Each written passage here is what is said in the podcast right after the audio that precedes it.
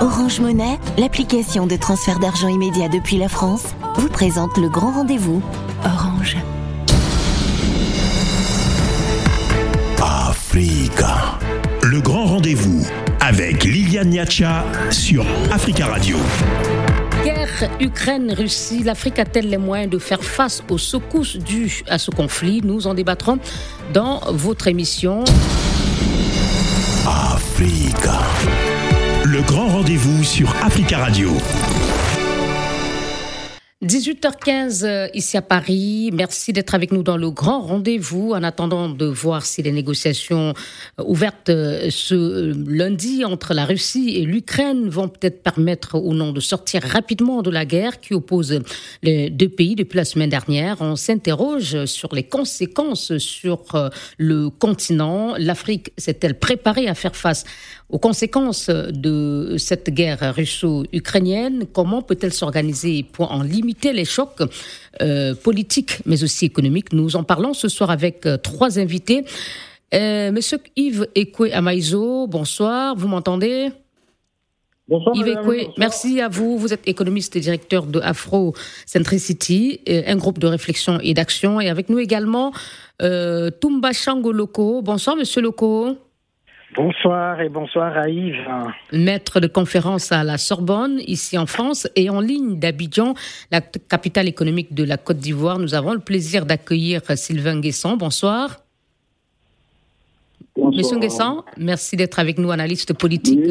Vous êtes également directeur de l'Institut de stratégie d'Abidjan. Et je vais d'ailleurs commencer avec vous, euh, docteur Nguessan. Euh, je voudrais d'abord hein, votre commentaire sur euh, les réactions recueillies sur le continent. on va en mentionner quelques-unes.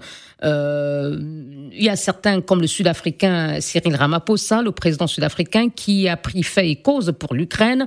dans son communiqué, l'Union africaine s'est montrée un tout petit peu neutre, alors que la CDAO, elle, a très nettement condamné l'invasion militaire de l'Ukraine, en, de la Russie, pardon, en Ukraine. Mais globalement, on sent que euh, l'Afrique, euh, au niveau des réactions, euh, ne se fait pas beaucoup entendre, Monsieur Nguessan. oui, bon, c'est tout à fait compréhensible. Hein.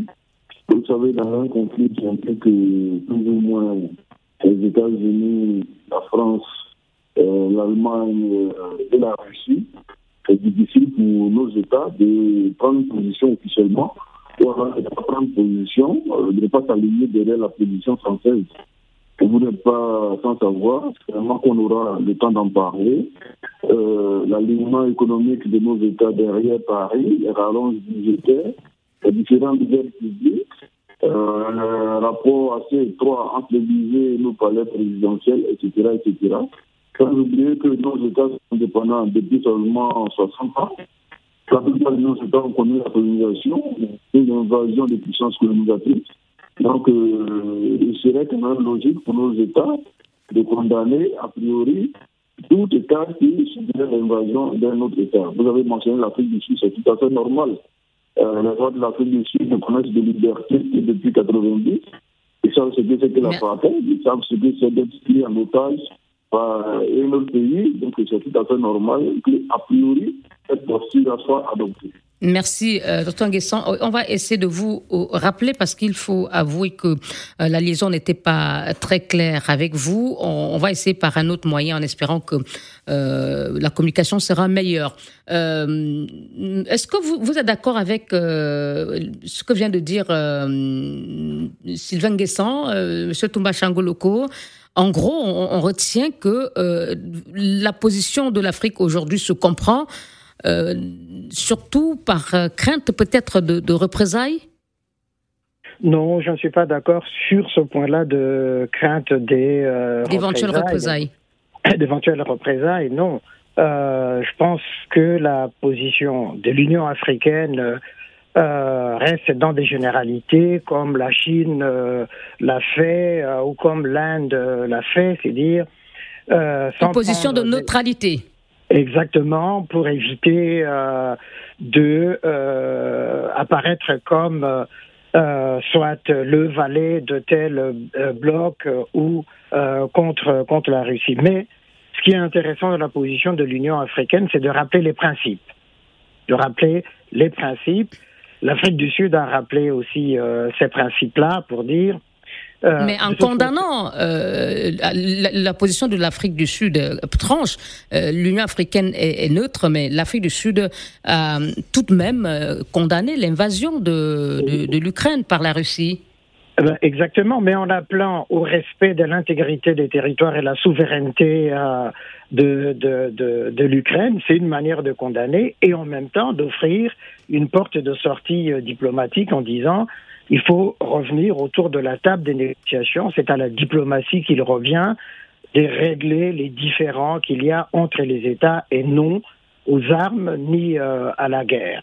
Donc, moi, je comprends la position de l'Union euh, africaine, tout comme alors la, position de, de, l'Afrique du Sud, qui est intéressante parce que si on se souvenait euh, de l'époque où l'ANC était dans l'opposition, l'ex-URSS avait formé la plupart des élites hein, euh, de, de, de l'ANC.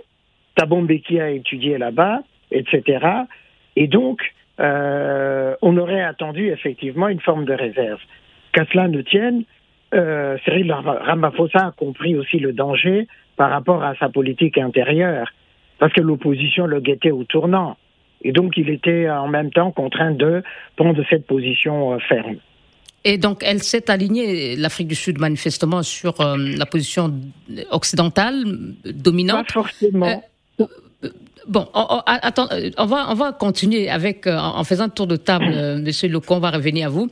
Monsieur Yves j'aurais souhaité que vous réagissiez hein, pour parler des conséquences économiques, mais je vous laisse également réagir sur les, réactions politiques euh, sur le continent. On a parlé de quelques-unes, l'Union africaine, la CDAO qui a condamné l'invasion de la euh, Russie, mais on a aussi entendu la voix du Kenya qui euh, est membre non permanent en ce moment au Conseil de sécurité des Nations Unies, qui a également exprimé très clairement son opposition à l'action de la Russie en Ukraine. Vous savez, il faut toujours que vous regardiez du côté des intérêts de chacun de ces pays, voire de ces blocs de pays en Afrique. Il y en a 55. Et donc, euh, vous avez parlé du Kenya, d'Afrique du Sud, l'Afrique du Sud fait partie du G20, le Kenya est sous pression américaine aux États-Unis là-bas. Écoutez, tout ceci est cohérent. Ce qu'il faut retenir, ce n'est pas une guerre des Africains, c'est une guerre des Occidentaux, comme la première, comme la deuxième guerre mondiale, et les Africains n'ont fait que subir des dommages collatéraux tant en vie humaine qu'au niveau économique. sauf qu'en l'occurrence, l'Europe semble avoir une position commune de fermeté contre euh, l'action russe en Ukraine, alors que côté africain, vous nous dites que chaque pays a le droit de rouler pour ses propres intérêts? Oui, mais écoutez, l'Europe, l'Europe, l'Europe doit balayer devant ses portes. Hein. L'Europe vous dit quelque chose et l'Europe fait autre chose par en dessous. Ils sont tous allés individuellement discuter avec M. Poutine. Vous ne savez pas ce qu'ils ont signé, ce qu'ils ont reçu ou ce qu'ils n'ont pas reçu. L'Allemagne dépend vraiment en économie complètement du gaz russe. Donc, vous savez, entre ce qui sont les déclarations communes et ce qu'ils font en bilatéral, il y a quand même. Mais après l'invasion, l'Allemagne a changé de position en envoyant des armes. Bon, disons que c'est pas le débat, pardon, monsieur Amaïzo, même si je, suis un peu responsable de vous y avoir amené. Alors, si on restait sur la position de, de l'Afrique, euh, où, il, y a des, il y a très peu de positions et celles qui s'expriment ne sont pas unanimes. Il y a, il ans. Oui il y a 55 pays. Pourquoi voulez-vous qu'il y ait une position unanime? Il y a 55 intérêts différents. Ces intérêts sont structurés par groupe et voire par des alliances que souvent elles ne sont pas toujours connues. Et que dites-vous de la position de, de, la CDAO qui a condamné La euh, position de la CDAO, aujourd'hui, vous savez très bien qu'elle est divisée anglophone-francophone, elle est divisée pro-russe contre russe. Il y a plusieurs divisions. Donc, n'essayez pas de faire dire une position commune les gens vont regarder leurs intérêts. Il y a des intérêts militaires, je l'ai dit tout à l'heure, et des intérêts économiques et peut-être d'autres. Donc c'est très important de laisser l'Afrique s'organiser et de devenir responsable de ses positions. C'est très important. Moi, je dis que c'est un très bon point. Pour une fois, les Africains prennent des positions dont ils sont responsables, pour une fois. Et d'ailleurs, c'est ça qui permet de voir la diversité. Je ne vois aucune opposition en cela. Maintenant, sachez que les Africains, une fois qu'ils ont dit leur position, ils viennent et ils discutent entre eux. Et vous allez voir ces positions évoluer. Comme l'a dit M. Loco tout à l'heure, regardez bien l'Afrique du Sud. Il a pris une position officielle parce qu'ils sont membres des G20 et qu'il ne veut pas des histoires avec leurs oppositions internes. Mais regardez bien ce qu'ils disent. Ils reviennent d'oppositions africaines. Les positions africaines ont toujours été on négocie, on discute, on palabre. Merci beaucoup. Normalement, la réunion de l'Union africaine et de l'Union européenne aurait dû déboucher sur une mission commune de l'Union européenne et de l'Union africaine pour aller voir M. Poutine et les gens de l'Ukraine. Ils ne l'ont pas fait parce qu'ils n'ont pas pris les 55 pays au sérieux. C'est ça qu'il faut dire aux gens. Merci, M. Amaïzo. Euh, Monsieur Amaïzo, quand je vous retire la parole, s'il vous plaît, permettez-moi de, le faire parce que euh, le temps file et je regarde mon chrono. C'est pas vraiment de gaieté de cœur que, que je vous interromps, messieurs. Euh, alors, euh, je voudrais qu'on fasse une autre observation rapidement avec vous, Monsieur Nguesson, sur le refus, semble-t-il, des Polonais d'accueillir des réfugiés subsahariens qui affluent à leurs frontières. Dans le journal de Salah Dingaku ce soir, sur nos antennes, on a encore entendu le témoignage d'un Ivoirien qui dit que tout le monde fait la queue à la frontière et lorsqu'arrive le tour des Africains, on les ramène derrière, les forces de l'ordre euh, leur demandent de patienter.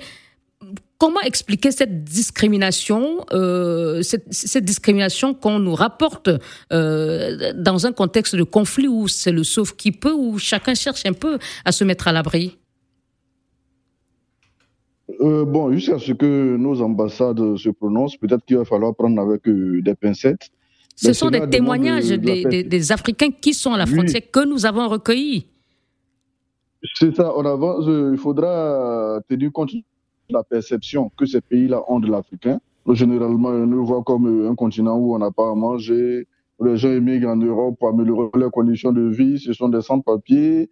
Ce sont des gens qui, s'ils étaient accueillis sur le territoire, n'iraient plus ailleurs, ils resteraient avec nous, iraient encombrer nos rues, iraient mendier, iraient voler, etc. etc. Donc ça y va de la perception que ces différents États ont de nous. Malheureusement, comme le disait mon prédécesseur, lui n'a rien fait pour améliorer cela.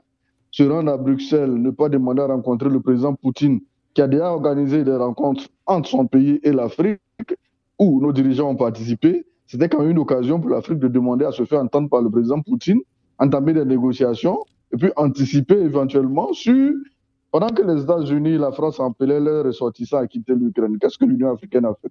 Qu'est-ce que la Côte d'Ivoire a fait? Qu'est-ce que le Cameroun a fait? Qu'est-ce que le Sénégal a fait? C'était le moment aussi d'anticiper. Aujourd'hui, bon, la perception, elle est bien visible. Hein, euh, nos frères sont perçus comme des vulgaires mendiants, des sans-papiers. Et donc, euh, la réaction de ces pays-là est compréhensible. Un mot également, professeur euh, locaux. On entend beaucoup hein, ici en France, notamment euh, des hommes politiques appeler les Français à ouvrir les bras aux réfugiés euh, syriens, pardon, aux réfugiés ukrainiens, ce qu'on n'avait pas entendu beaucoup pour d'autres.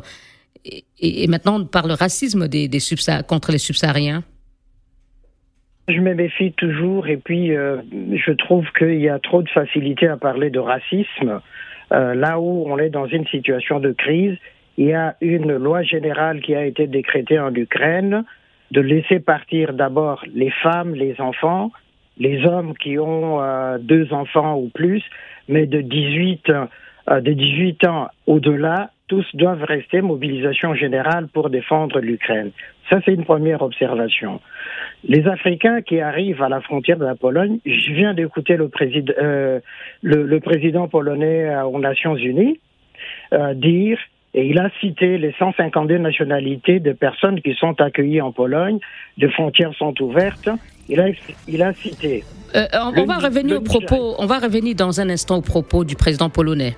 Merci, à tout de suite. Africa. Rendez-vous avec Liliane Niacha sur Africa Radio.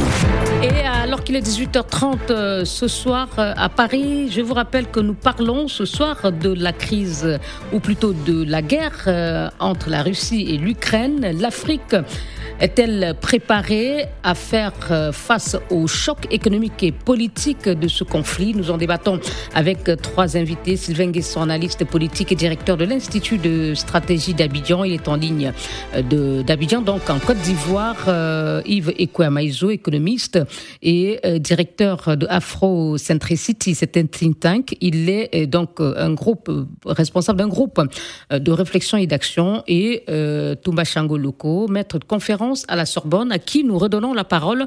Dans quelques instants, euh, Monsieur Leco, on va parler précisément de ce qui nous intéresse ce soir, les conséquences de ce conflit sur le continent. Mais je vous laisse terminer votre réponse à ma question de savoir si l'Europe aujourd'hui, notamment la France, d'après vous, ne, pas, ne se montrait pas un peu plus ouverte à accueillir les Ukrainiens euh, qu'on ne l'a vu hier avec d'autres réfugiés euh, syriens, afghans, et vous expliquez la réponse du président polonais à ce sujet?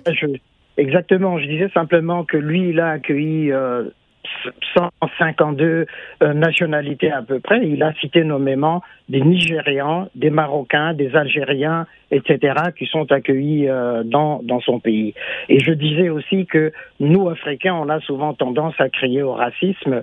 Là où il n'y en a pas, encore aurait-il fallu que les policiers, par exemple, polonais, se disent il y aura des Africains, on va les discriminer. Or, ce n'est pas le cas. Et puis, donc pour euh, vous, ces Africains, ces témoignages que nous entendons euh, depuis euh, la semaine dernière, depuis, au moins vendredi, des Africains sur le traitement des réfugiés qui ne serait pas équitable, vous, vous mettez en doute, ah, vous, estimez qu'ils exagèrent peut-être?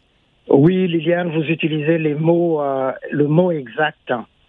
C'est l'égalité de traitement, l'équité dans le traitement. Euh, qui fait effectivement qu'on privilégie les femmes d'abord et les enfants, ensuite euh, les hommes, les hommes africains. Ça, c'est une première chose.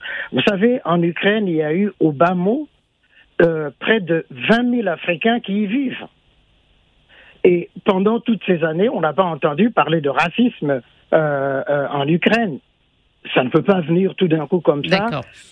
voilà, il y a une mm. panique générale qui est là, qui fait effectivement que dans cette circonstance-là, eh ben parce qu'on vous dit d'attendre un peu plus, le président polonais reconnaît effectivement que l'attente est très très très longue. Merci. Les embouteillages, etc. Merci. Et, un mot, euh, Monsieur Amaizo, sur euh, ce racisme présumé ou supposé? Oui, bon, écoutez, il faut pas, il faut parler de ce qui se passe en réalité. Il y a ce que je dirais, moi, une, volonté de hiérarchisation des migrants. Il y a les migrants de minorités visibles et minorités moins visibles. Pour être clair, si vous êtes blanc ou noir, ben vous passez plus facilement si vous êtes blanc dans cette zone que si vous êtes noir. Maintenant, il y a aussi une autre discrimination, c'est que vous avez ce qu'on appelle les migrants utiles, avec un bagage intellectuel, technique, un savoir-faire, etc.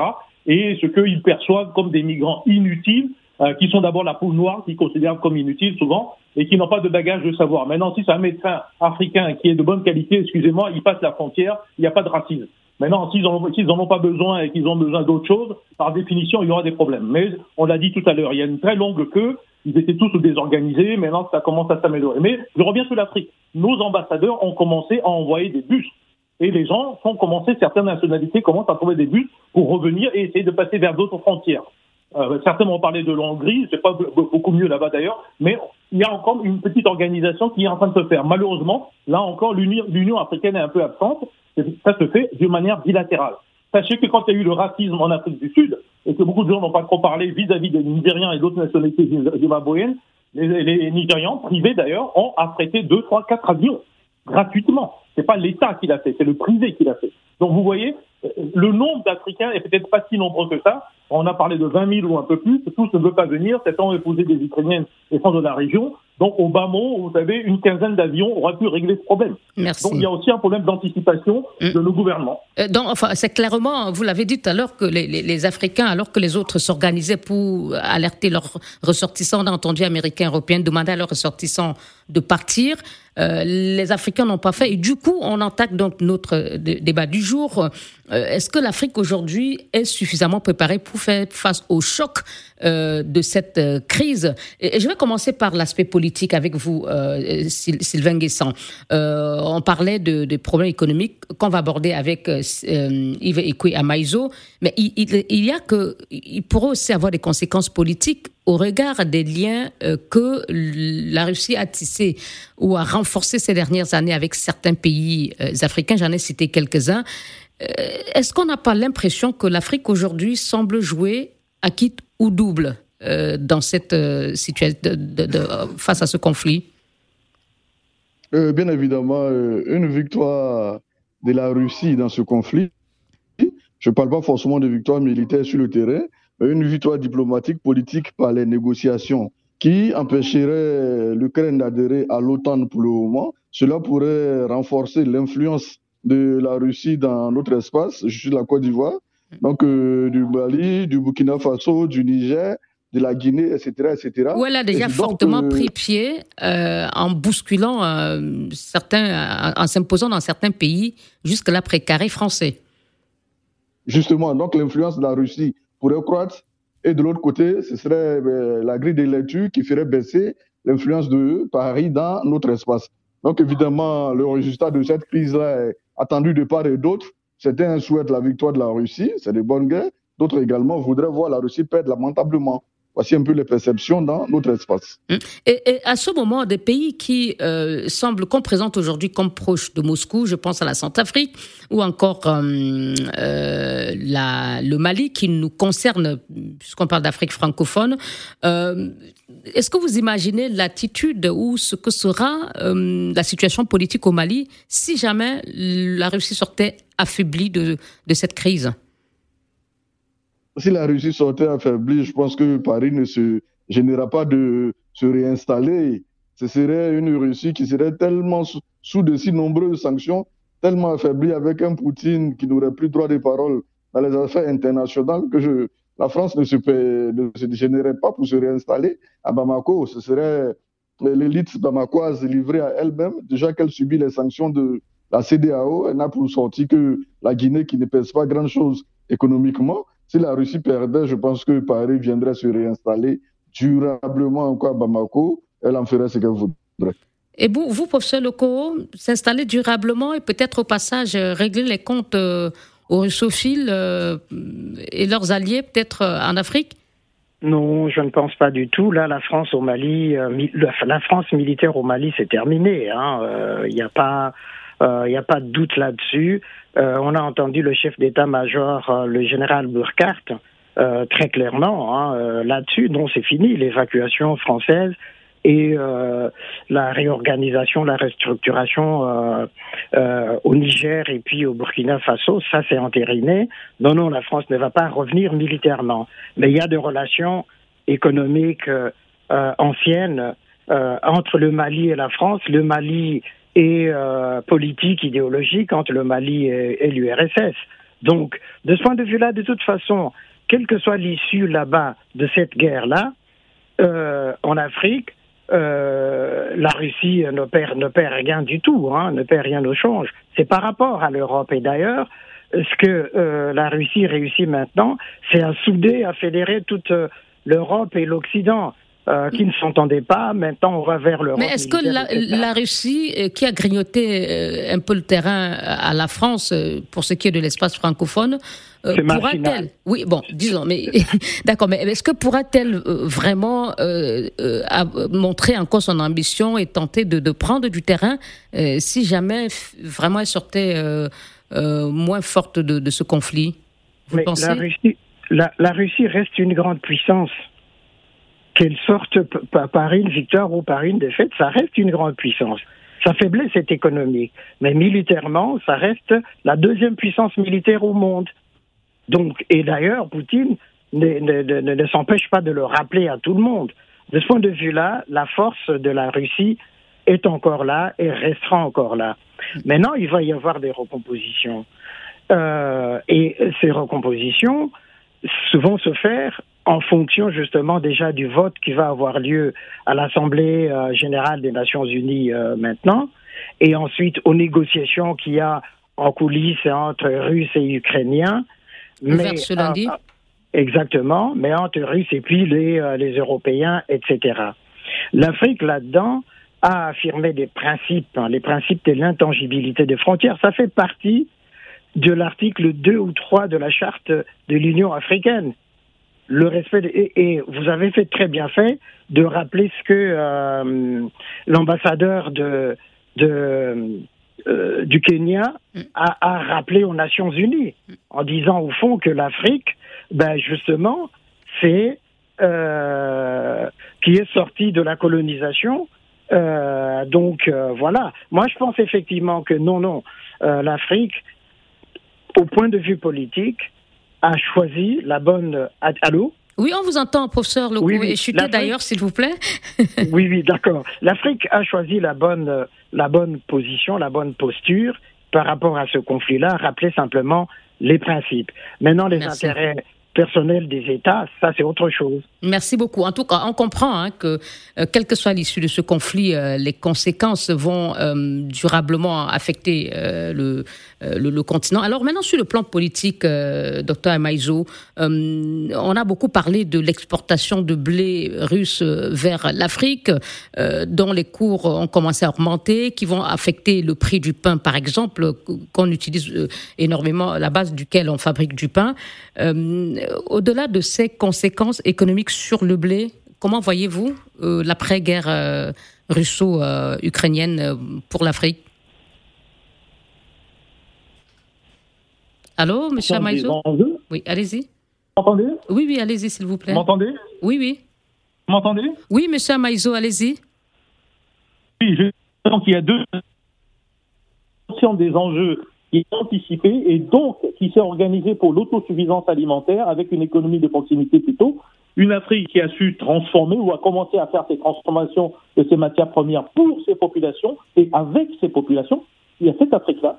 Et il y a l'autre Afrique qui a continué à exporter ces matières premières sans les transformer, je dis bien sans les transformer, et qui va subir de manière directe, indirecte, collatérale, euh, toutes ces difficultés, pas seulement avec la Russie ou bien l'Ukraine, mais de manière générale. Donc quand vous avez ces deux grands blocs, il y a une prise de conscience interne maintenant qu'il va falloir transformer local pour manger local. Parce que le blé que vous citez, quand les Africains font les malins, qu'ils la baguette et les Français, hein, jusqu'à nouvel ordre.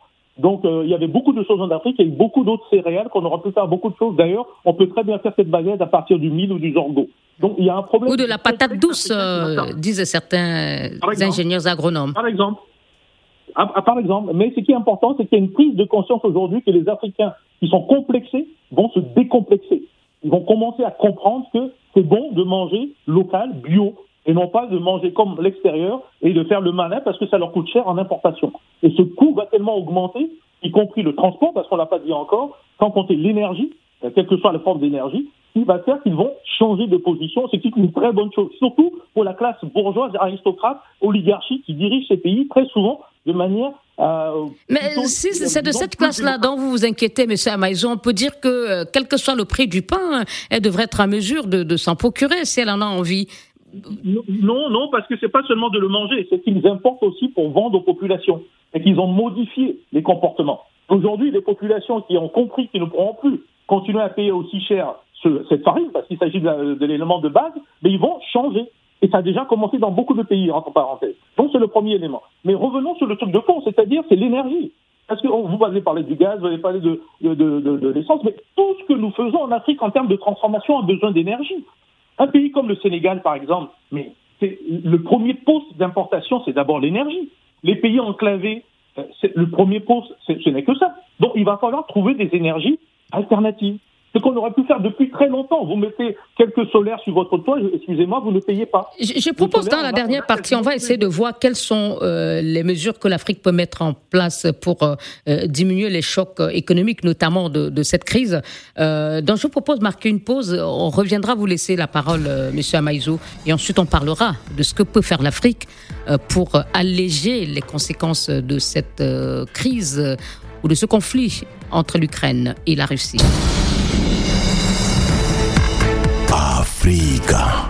Le grand rendez-vous avec Liliane Niacha sur Africa Radio. L'Afrique et les secousses euh, dues au conflit euh, entre l'Ukraine et la Russie a-t-elle les moyens d'y faire face? Nous en parlons ce soir avec euh, nos invités, professeur Toumba Chango Loko, maître conférence à la Sorbonne. Docteur Sylvain Guesson, analyste politique, directeur de l'Institut de stratégie d'Abidjan. Il est en Côte d'Ivoire. Et Yves Ekwamaïzo, économiste et directeur euh, d'un groupe de réflexion et d'action appelé Afro-Centricity. Euh, monsieur Amaïzo, je vous laisse terminer euh, en quelques secondes vos propos. mais je souhaitais qu'on aborde dans quelques instants hein, seulement la possibilité, quels sont les moyens dont dispose l'Afrique aujourd'hui pour pouvoir contenir les conséquences de, ce conflit. Mais euh, là, on a parlé du blé euh, tout à l'heure. vous avez parlé de, transport. il, y a, il, le gaz. mais quelles, sont les autres conséquences économiques que pourrait subir l'Afrique, sachant qu'il y a aussi des sanctions financières qui touchent la Russie prises par les Occidentaux On parle du SWIFT.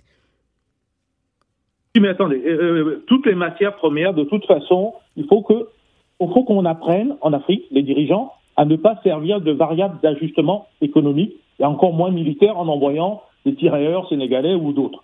C'est très important. Ce sont ces changements qui sont en train de s'opérer.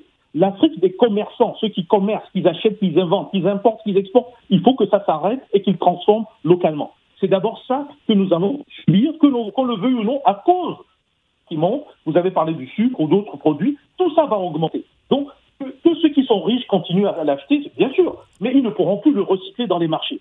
Donc ça va modifier complètement le comportement des gens. Et les gens vont les rejeter justement à cause du prix trop élevé. Et vous allez voir, il y a beaucoup de mini-sucreries, mini-usines qui peuvent fabriquer beaucoup de choses. Les gens vont le faire eux-mêmes par des tontines. C'est très important ce que je vous dis, parce qu'on va passer à une forme d'industrialisation et d'autosuffisance qui va passer par le, par le en bas. Les gens ne vont plus chercher ni le soutien de l'État, encore moins des grandes banques africaines, etc.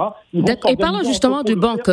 Est-ce que ce suffit la, la, possibilité ou les difficultés que la Russie devrait avoir de plus en plus à, euh, avec, euh, à faire de ces interconnexions avec les autres banques Est-ce que l'Afrique euh, va être concernée? Et si oui, comment? S'il vous plaît, en quelques mots, docteur Maïzo bah, L'Afrique, bah, écoutez, il ne faut pas que les gens racontent si beaucoup de choses. Il y a très peu de choses qui vont toucher euh, la, Russie.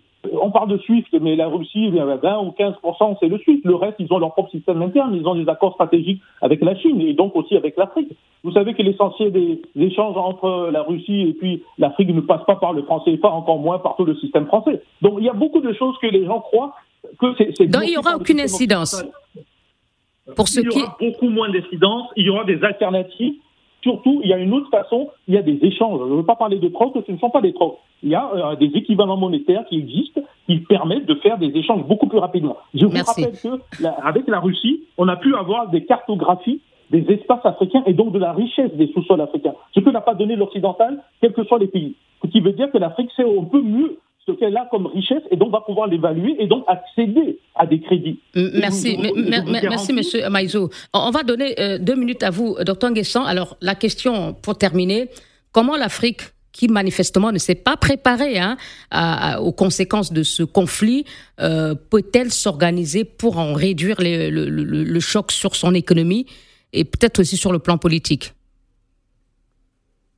Euh, d'abord, euh, c'est vrai qu'on n'a pas anticipé, mais il n'est pas aussi tard que ça. C'est d'abord trouver des voies alternatives pour ne pas dépendre du blé. Donc, nous avons des terres arables, nous avons les moyens de nous nourrir à l'interne, même si on a opté pour l'importation du riz et du blé. C'est le moment de se mettre euh, à l'œuvre, de se mettre au travail pour pouvoir au moins s'autosuffire d'un point de vue alimentaire dans nos espaces, dans nos pays. Un. De deux, comme le disait tantôt mon prédécesseur, depuis 2014-2015, la Russie a suscité une voie alternative au SWIFT. Je crois que ça fait SPFS, dont le réseau n'est pas aussi étendu que ça, mais ça sera à nos États, à toute responsabilité, de pouvoir traiter avec euh, cette voie alternative-là, de sorte à pouvoir toujours commercer avec euh, la Russie et donc euh, de ne pas être coupé de, de ce vaste marché russe. Politiquement encore, si, russe me répéter, si Moscou sortait largement perdant de cet engrenage, de cette crise. Je crains que ce soit le sort de l'Allemagne au sortir de la Seconde Guerre mondiale, avec tous ces territoires qui ont été réoccupés, sans que nos pays, sans que nos capitales, sans que nos palais présidentiels aient des moyens de faire autrement. Paris a demandé 4 à 6 mois avant de quitter Bamako. Euh, si pendant ce laps de temps, je crains que Moscou sortait largement perdant, affaibli. Eh bien, le Mali, les forces mali, euh, françaises resteraient.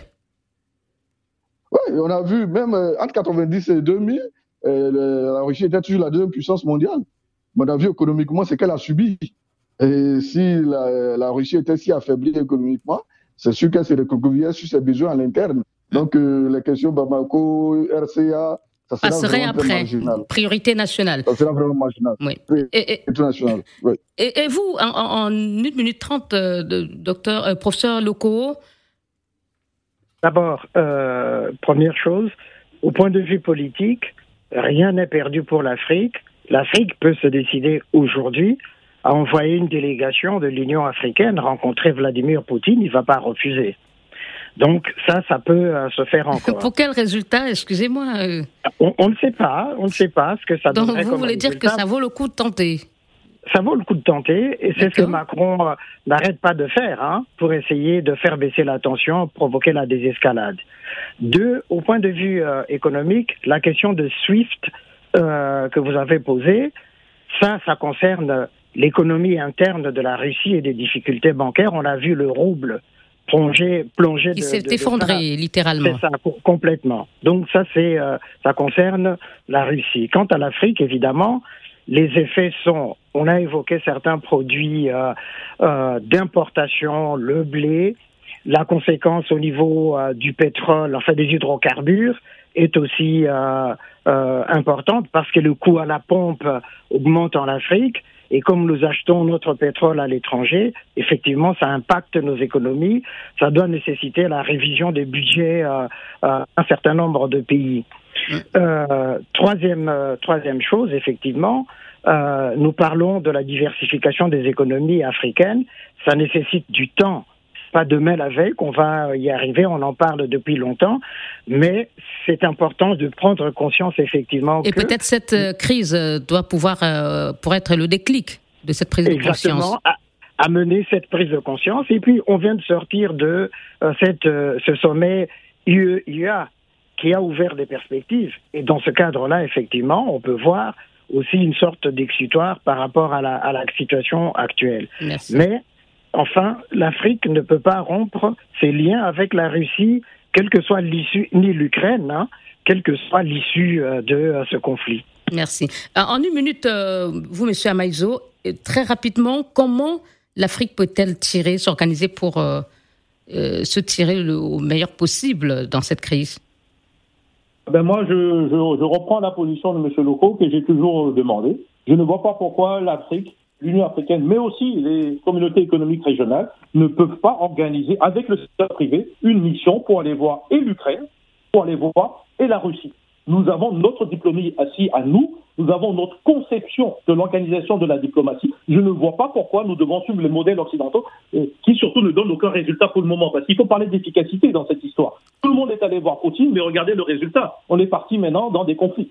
Si les Africains avaient géré cette diplomatie, on ne serait pas aujourd'hui en conflit. Pardon, euh, juste signaler qu'en son temps, l'Afrique euh, a tenté de se faire entendre sur la crise libyenne, a été euh, complètement écartée. Aujourd'hui, a disparu dans cette crise. Vous pensez que ça aurait servi à quelque chose pour des diplomates africains d'aller voir M. Poutine?